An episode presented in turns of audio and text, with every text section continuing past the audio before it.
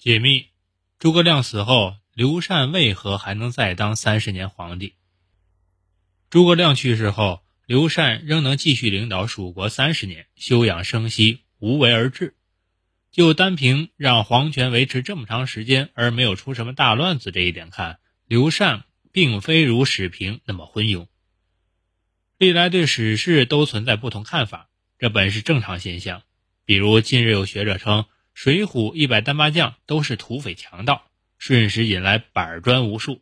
其实，如果站在宋皇帝的立场上看，他们不是恐怖分子又是什么呢？孔子是丧家犬，李白是古惑仔。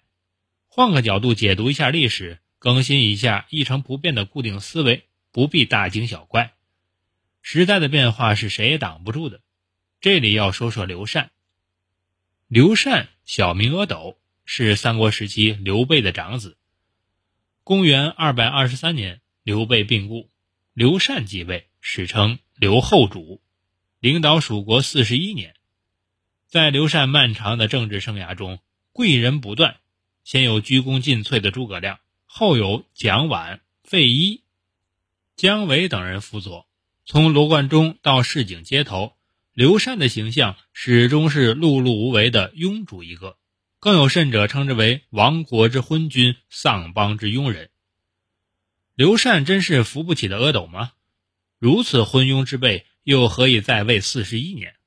我想，刘禅既非雄才大略，可也谈不上是十足的昏君。同样是后主，刘禅不应该是最无能的一位。南唐后主李煜若不是会写几句词，他连阿斗一半都不如。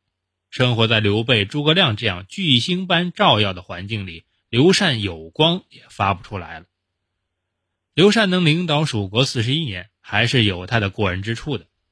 看过中国历史的人都知道，中国历代末帝几乎都是横征暴敛、政治腐化、宦官专权、战争不断、民不聊生。刘禅可没有学他们。据《三国志》记载，刘备临终前嘱咐刘禅。如与丞相从事，视之如父。诸葛亮在世的时候，刘禅视孔明如父，委以诸事，不加干涉，基本上都是就按丞相说的办吧。即使自己心中对诸葛亮穷兵黩武的一味北伐有成见，也都憋在心里不说，充分领会并严格执行了刘备的教导以及对长辈的尊重。更主要的。是团结了内部领导班子，没闹内讧，保持了领导集团的稳定，最终得实惠的还是平民百姓。易中天品三国的时候，也认为扶不起的阿斗其实很聪明。诸葛亮去世以后，刘禅立马废除了丞相制度，命蒋琬主管行政，命费祎主管军事，将原本集权于诸葛亮的权力一分为二，让俩人互相制衡。蒋琬去世以后，刘禅干脆自设国政，在易中天看来，这都不是弱智的行为。如此，也就不难理解为何诸葛亮去世后，蜀中百姓和官吏上书要求在各地建庙祭奠，刘禅却一直没有答应的原因了。刘禅生活腐化时，学者周交和老臣董允上书劝谏，刘禅最多也就是无可奈何。而不是一怒之下大开杀戒。后主刘禅可能是中国历代帝王里对大臣动刀最少的一个了，这一点非常难得。还有个宦官黄皓，相比之下也没闹出什么大动静。诸葛亮去世以后，刘禅仍能继续领导蜀国三十年，休养生息，无为而治。就单凭让皇权维持这么长时间，而又没出什么大乱子这一点看。刘禅并非如史评那么昏庸。公元二百六十三年，当魏国三路大兵兵临城下的时候，刘禅选择了投降。刘禅是懦弱的，愧对列祖列宗。但从另一个角度看，刘禅此举也使百姓免受战火之苦。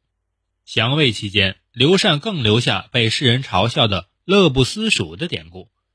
作为一代君王，我想。刘禅即便是再昏庸，也不该愚蠢到这个地步。